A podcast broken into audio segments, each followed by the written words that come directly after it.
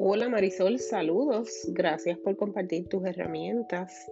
En mi experiencia como maestra he utilizado la herramienta Quiver, que es una de las herramientas aumentadas que está presentando en tu noticia.